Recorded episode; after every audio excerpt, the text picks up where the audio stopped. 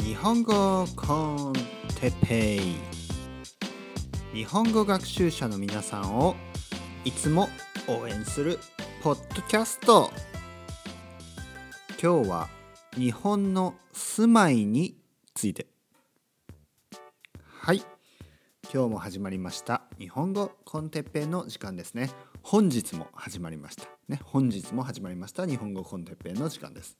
ね本日っていうのと今日っていうのは両方同じ意味です。ね同じ意味。なので、えー、ね本日はありがとうございました。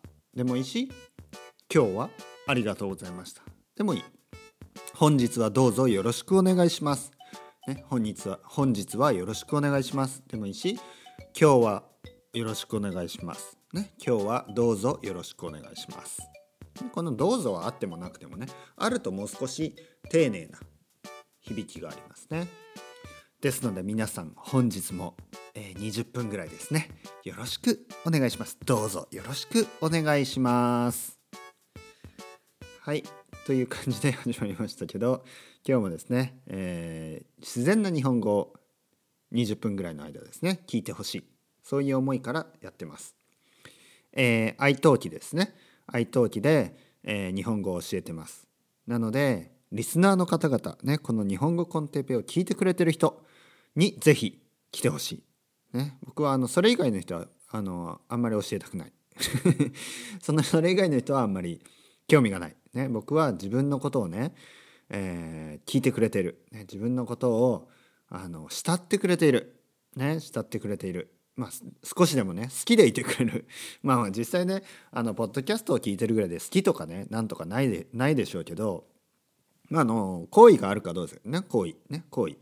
好意っていうのは、まあ、あのこのこの人面白いなと。この人あの楽しいなと、ね、そう思ってくれる人とあの一緒に勉強したい。そうですよね。僕がねいついつも思うのはあの日本語の先生いるじゃないですか。日本語学校のね。僕はあの日本語学校で教えた 教えてないし教えたくないしって今言おうとしましたね。まあ実際本音が出ましたね教えたくない。なぜかというと大変でしょう。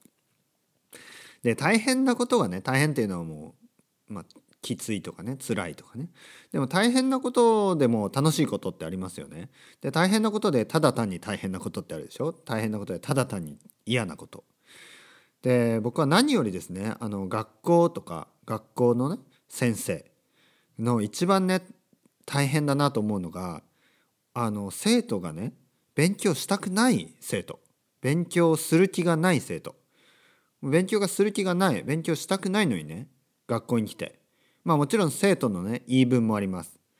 まあ、よく言うですね日本語学校の生徒の言い分は、まあ、例えばね眠いんですよ眠い。で寝ている。授業中に寝ています。で先生がね「こら」ね例えば名前何にしよう。こらマイケルねマイケル何やってんの、ね、寝てる寝てないで起きなさいって言うとマイケルが先生に言うんですね。あもうアルバイトがきつくてアルバイトしてるんでもう眠いです。で日本では留学生もあの、まあ、決められた時間ですけどアルバイトができます。ね、で中にはですねもうアルバイトがメインみたいになって、ね、アルバイトばかりして眠い感じでね、えー、授業に来るんです。でまあ気持ちはわかる。ね気持ちはわかる。まあマイケル君がねあのどこの国の人か知らないですけどまあ人によってはねお金が必要です。ねお金が必要。で例えばね親戚とか親とかにお金を借りてね日本に来ている学生もいるかもしれない。でお金をね稼いでそういう学費を返したりとかね。まあいろいろな理由があるのは分かりますね。いろいろな理由。ね。いろいろな理由からそうやってねあの授業に来ている。でもやっぱりですね勉強に勉強しに来る、ね、勉強したい、ね、でそういうで先生もあの勉強をね教えたい、ね、日本語を教えたい。生徒も日本語を学びたい。そこでね初めてクラスというのは意味をなすんですね。本来の意味を取り戻すんです。いくら先生がですね頑張っても生徒があの全然ねやる気がなかったら何の意味もない。ね。でも先生も仕事だから教えないといけない。でねそういうことがありえるんですね。そういうことがありえるから僕はねあんまりこう学校とかで教えるのがね、うん、したくない、うん、マンツーマンレッスンがいいと思ってます。なぜかというとマンツーマンでね マンツーマンマンツーマンレッスンに来て寝る人なんていないでしょ？しかもね僕はやっているあの愛登記とかあのまあお金をその人がねお金を払ってくるわけであのやりたくない人勉強したくない人は来ないですよ やっぱり、ね、最初から。うん、で一回一回支払うのでね。支払い、ね、お金を払うのも一回一回です毎回毎回です。だからあのー、まあやる気がない人とか来たくない人は絶対来ないですよね。そこがね僕はすごいいいと思う。うん、なぜかというとあのー、まあ、実際ね僕もスペイン語の学校に3ヶ月行ったんですね。で、まあ、3ヶ月辞めた理由は前も言ったかもしれないですけどあの授業の仕方が僕は嫌だったんですね。嫌だった。っていうのがなんか本当にねつまらなかった。すごいつまらなかった。まあ、先生にはね先生のその僕のスペイン語のねそのあの学校のね学校の先生には先生の言い分があると思います。でもね僕だったら絶対にやりたくないようなタイプのレッスン。まあ、はっきり言って正直言うとあのよくあるレッスンですよ。よくある学校です。よくある語学学校です。ただ僕がね僕が合わなかっただけです、ね、だから他の人は多分あの全然大丈夫だった。他の学生はね全然大丈夫だったかもしれない。でも僕はねああいう勉強の仕方はあ嫌でした。でもね最初に3ヶ月払いました。ね3ヶ月分の料金を最初に払ったので払ってしまったのでまあ正直言ってですね、え、1ヶ月2ヶ月ぐらいは良かったけど、まあ、最後の1ヶ月ぐらいね最後の1ヶ月ぐらい残り1ヶ月ぐらいははっきり言ってねやる気があんまりなかったですね。なんかもういやいや言ってた感じ。もうあ行きたくないなと。で教室の中でもね帰りたいなとね。やる気がなかった。でこういうことがねやっぱり起こりえます。先にまとまったお金を払うとですね。でも愛登記とかは1回分払うだけなのであのまあそのレッスンを受けてですね。もう次嫌だな行きたくないなと思ったらあの来なくてもいい、ね、もう受けなくていい。っていう感じなんですごいねあのシンプルでいいと思います。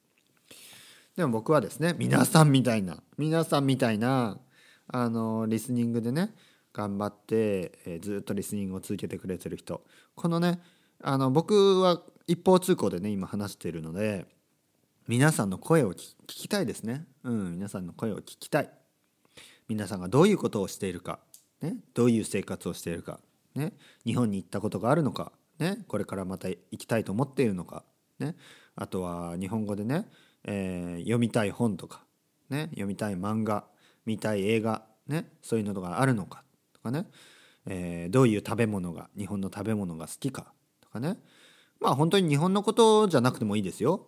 ね、あなたがアメリカ人であればアメリカ人の生活を僕に教えてほしいしあなたがうーんスペイン人であればスペインは分かるな。スペインはある程度分かります。あなたがドイツ人であればドイツの話をしてほしい、ね、日本語でですね。あなたが、えー、何人にする？オーストラリア人であればオーストラリアの話。中国の人であれば中国の話。韓国の人であれば韓国の話。タイの人であればタイの話。僕はいろいろな国のねいろいろな、えー、生活を聞きたいです。ね、あとは個人的な話、ね、夢の話とかね。思い出の話、ね、過去の話。未来の話。今の話。現在ですね。現在の話。そういうのを日本語で僕にいろいろ教えてほしい、ね、もうそれだけ、ね、そういうことをやってやりながら、えー、日本語を学んでいく。これがですね。僕が思う一番いい勉強の仕方です。文法大事です。文法は大事。文法は大事です文法は大事なので文法の教科書はあの自分でですね読んだりわからないことは先生に聞いたりそれでいいと思います。ただですねほとんどの教科書例えばね僕がその3ヶ月行った学校で使っていた教科書ですねで教科書の内容もう本当にね興味が湧かないような内容でそれがあのすごく残念でしたね。うん、僕はスペイン語でね自分の話とかその先生の話そしてえ同級生の話同級生もいろいろなクラスメートですね。同級生もいろいろな国から来てるのでそういう人たちのね話をいっぱい聞きたかった。でもその学校ではですねあの教科書を使ってあの授業を進めていくので教科書の内容がですねあの本当に興味がないもの。例えばねなんかスペインの歴史。あとはメキシコのねあ歴史とか。あのサッカーの話。ねメッシの話とか。あのねはっきり言って興味がある人にとってはいいと思うんですけどもう興味がない人にとってはねもうあの眠くなる。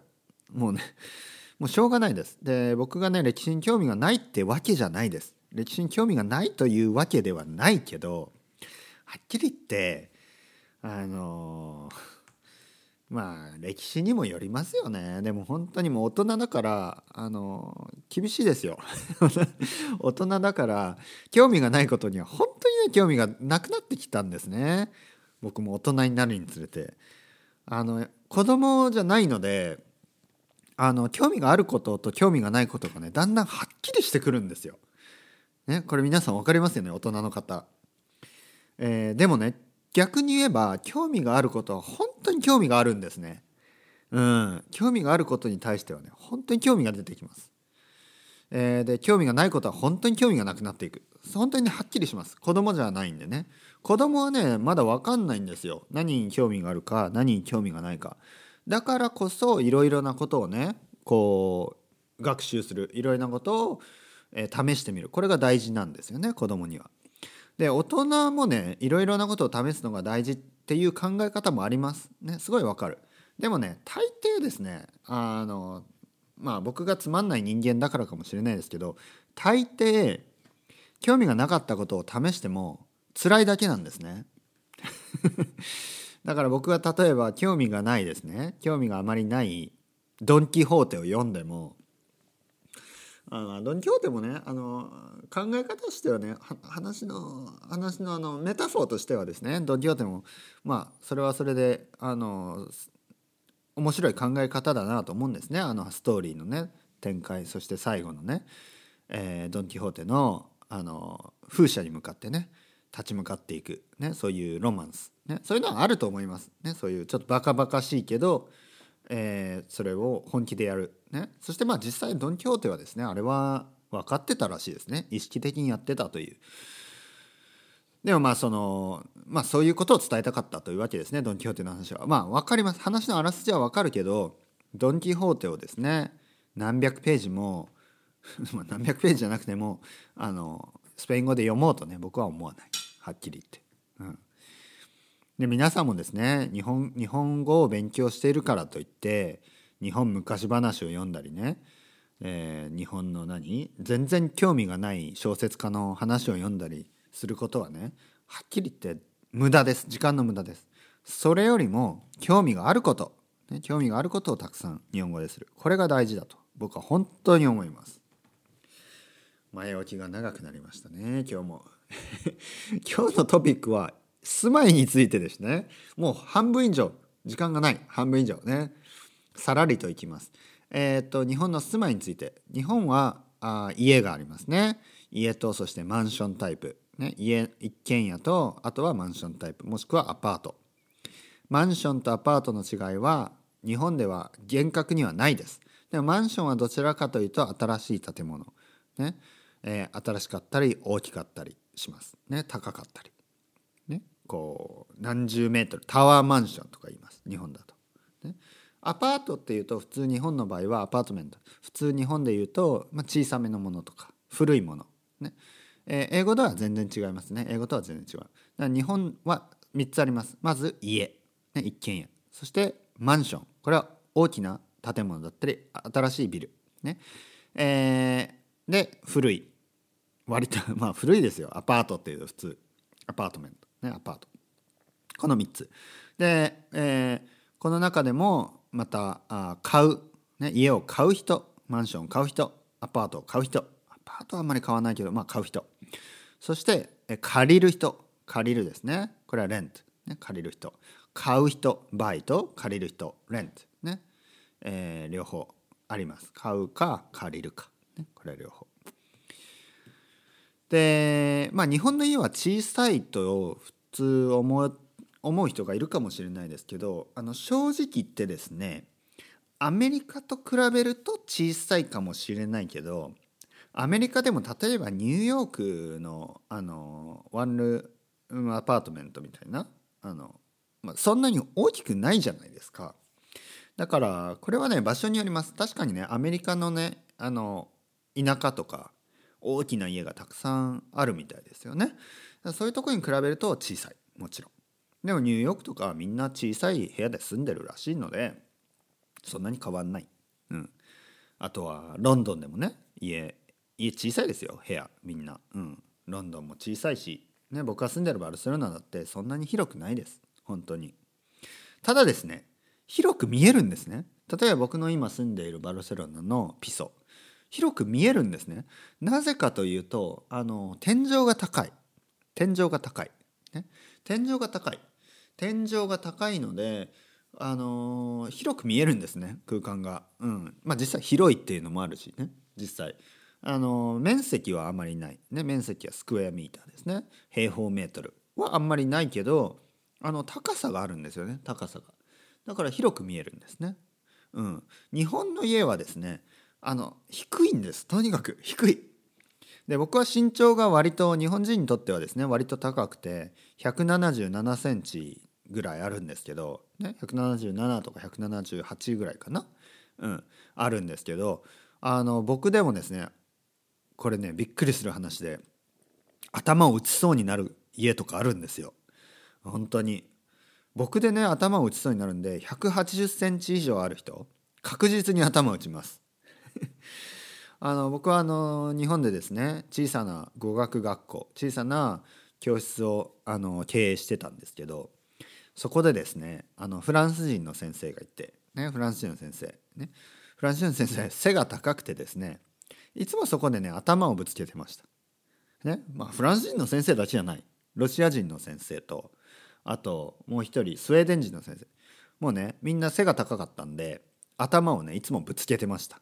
ね、天 あの天井っていうかねあの部屋と部屋の間？部屋と部屋のあの窓のあの、ね、ドアドアのねドアのところ。なんていうのかなあれ？ドアのドアの ドアのところがちょっと低いじゃないですか。これはどどの家でもそうですよね。ドアのところちょっと低いじゃないですか。そこでね頭を打つ。これスペインの家だと僕はありえないですね。僕より全然背が高くても多分大丈夫。まあ2メートル超えるとちょっとねあの危ない人もいるかもしれないですけど180センチぐらいだと全然大丈夫ですね。うん。でもあのー そうそう。日本日本の場合はもう日本の場合180センチ以下でも危ないですね。本当に。うん。それぐらい低い。ね。日本の家低いですよ本当に。うん、ああと値段ですね。値段値段もそれぞれです。値段もそれぞれ。ただですね僕の住んでいるバルセロナも今もう高くなってねすごい家賃が上がってきたんでであのねあのニューヨークとかもすごい高いらしいですしアメリカはどこも高いらしいですね今。でアジアもですね香港とかシンガポールはもう東京より高いらしいです。そして、えー、まあ北京とかもそうですね。でえ、っとロンドンですね。パリとか。あのヨーロッパのねそれあの大都会はもう東京より全然高い。オーストラリアももうオーストラリアなんて本当シドニーだけじゃなくてメルボルンとかね。あの他のあの他のあの都市もう日本より全然高いらしいですね。もちろんね為替為替？為替というのは exchange rate ですね。為替も影響があります。為替の影響もあります。でもそれにしてもですねもうあの日本はですねもう世界で一番高い国じゃないんですね。全然違う。全然もう世界で何番目？で家もですね家家賃もあの東京のど真ん中港区とかね六本木とかあの辺以外はですねもう東京でも例えばまあ本当に電車で30分も行けば全然安く住める場所がたくさんあります。特にですねその皆さんがもしこう古い家とか古い日本の家とかね好きだ好きな場合逆に住んでみたい場合古い家に住んでみたい畳のね畳の部屋に住んでみたい、まあ、そういう人であれば本当に安く住めます、ね、安く。どれぐらいかな？本当500ドルもあればあの部屋を借りられるところもね東京でもたくさんあります。古い古いた古い建物であればね。まあ600ドルも出せば十分です。本当に。うん。だからまあいいですよ東京。それではまた皆さんバイバイ ciao ciao。 hasta luego。